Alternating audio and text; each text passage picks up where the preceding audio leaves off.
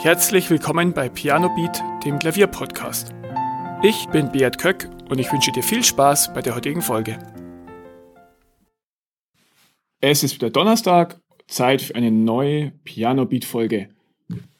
In der Folge 6 haben wir uns bereits um die Klavierkaufberatung gekümmert. Da habe ich Thomas Kreisel vom Klavierhaus Kreisel interviewt.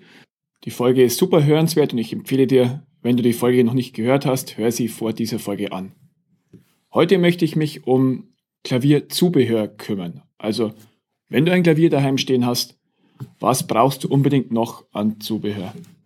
Der Zubehörmarkt ist wirklich riesig und es gibt neben den absoluten Basics, die ich dir heute vorstelle, noch viele weitere Sachen. Zum Beispiel Klammern, um die Noten zusammenzuhalten oder kleine Hilfen, die dir beim Noten üben helfen. Aufkleber, damit du die Tasten besser zuordnen kannst und vieles mehr. Aber heute geht es um die vier wichtigsten Zubehörartikel, die ich dir der Reihe nach vorstellen will.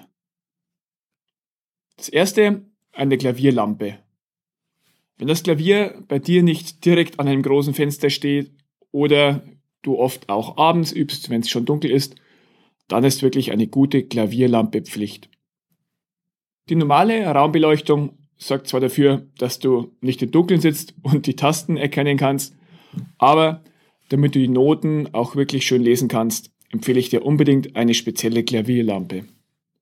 Als absolute Notlösung kannst du auch eine normale Tischlampe verwenden, aber ich empfehle dir unbedingt eine spezielle Klavierlampe.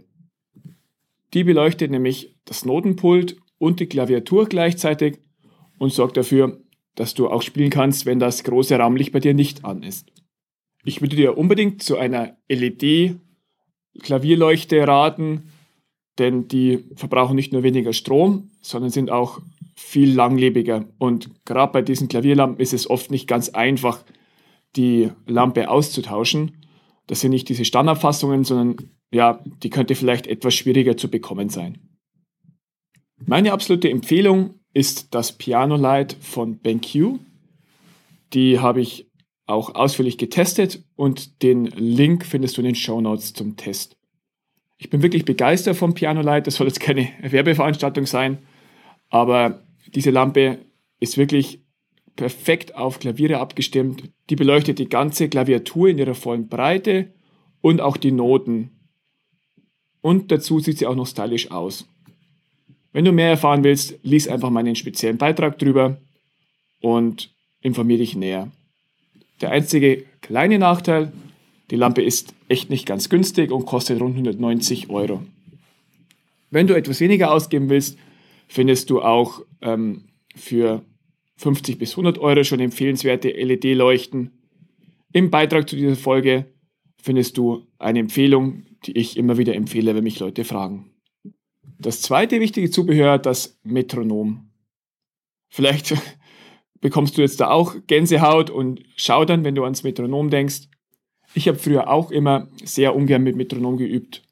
Vielleicht lag es auch an meinen Schwächen im Rhythmusgefühl. Inzwischen habe ich es aber wirklich sehr zu schätzen gelernt, mit Metronom zu üben und es hilft mir persönlich sehr weiter, ein gleichmäßiges Tempo einzuhalten und wirklich exakt zu spielen. Manchmal fallen dir auch Fehlinterpretationen im Rhythmus erst dann auf, wenn du mit Metronom spielst und irgendwie das Metrum nicht aufgeht. Wenn du oft mit Metronom übst, dann schulst du außerdem dein rhythmisches Gehör und dein Gefühl. Ein Metronom ist deswegen absolute Pflicht für alle, die ernsthaft üben wollen und nicht nur klimpern.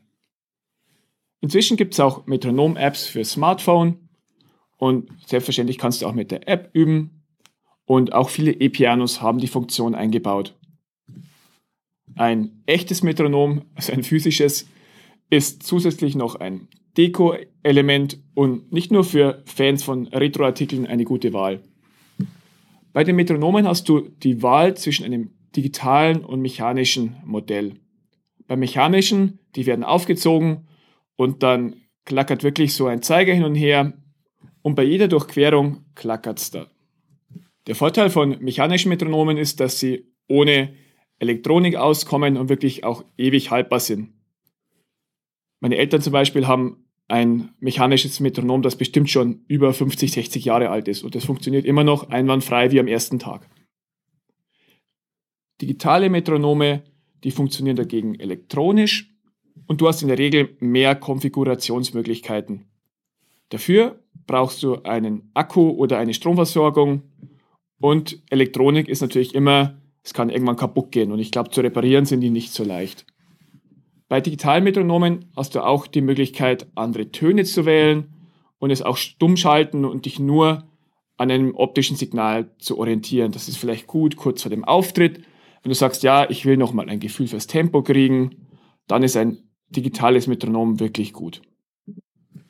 Auch zu Metronomen habe ich meine Empfehlungen im Beitrag hinterlegt. Die kannst du dir anschauen und ja, dich dann entscheiden, welches du nimmst oder ob du lieber per App übst. Das nächste Zubehör ist eine Klaviermappe.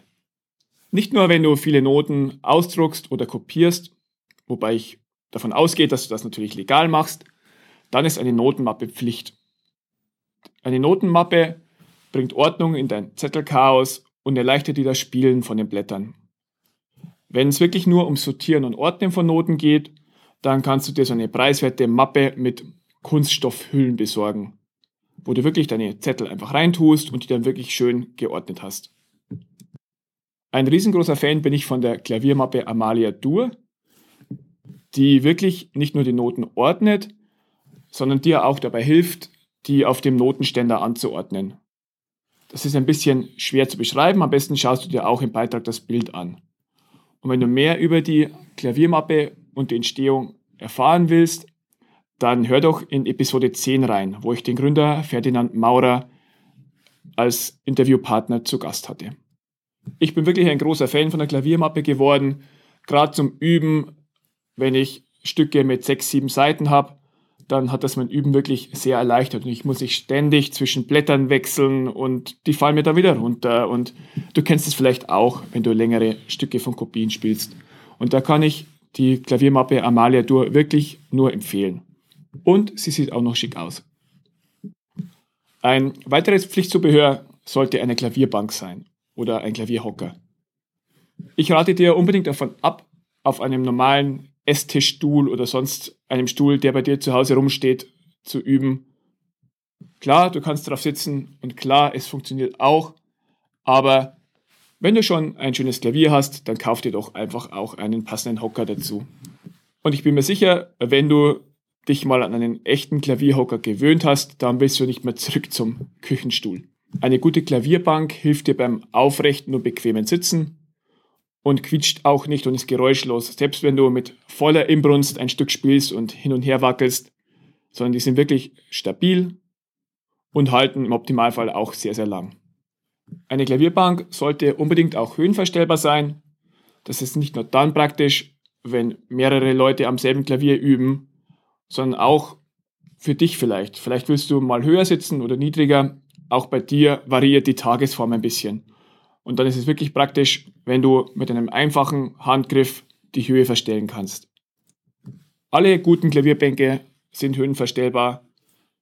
Und ja, je nach Vorleben kannst du dich für ein Modell mit Drehmechanismus entscheiden oder manche haben auch so eine Gasdruckfeder mit Hebel wie du es vielleicht auch von Bürostühlen kennst. Bei der Klavierbank solltest du wirklich auf keinen Fall sparen, denn ja, du sitzt im Optimalfall viele, viele Stunden am Klavier und wenn du dann nicht gut sitzt oder die Höhe nicht optimal passt, dann, dann ist das wirklich nicht gut für deinen Rücken und auch für deine Körperhaltung. Ähnlich wie du auch beim Bürostuhl nicht sparen solltest, wo du viele, viele Stunden sitzt, solltest du wirklich auch bei der Klavierbank nicht sparen und dir ein gutes Modell raussuchen. Auch zur Klavierbank habe ich Empfehlungen in den Show Notes beziehungsweise im Beitrag zu diesem Podcast, wo du nochmal nachschauen kannst, welche Modelle ich empfehle. Ja, das waren meine vier absoluten Basics. Dieses Zubehör brauchst du wirklich immer. Und wenn du die hast, kannst du dich ja dann vielleicht bei Lust und Laune noch nach anderen kleinen Gimmicks umschauen. Gerade in großen Musikhandlungen oder auch online bei Thomann und anderen Händlern da findest du wirklich unglaublich viel verschiedenes Zubehör. Mehr oder weniger sinnvoll. Oder vielleicht auch nette Spielereien. Danke, dass du mir heute zugehört hast und wir hören uns bei der nächsten Folge. Vielen Dank, dass du zugehört hast. Weitere Informationen zum Podcast findest du in den Show Notes und auf pianobeat.de.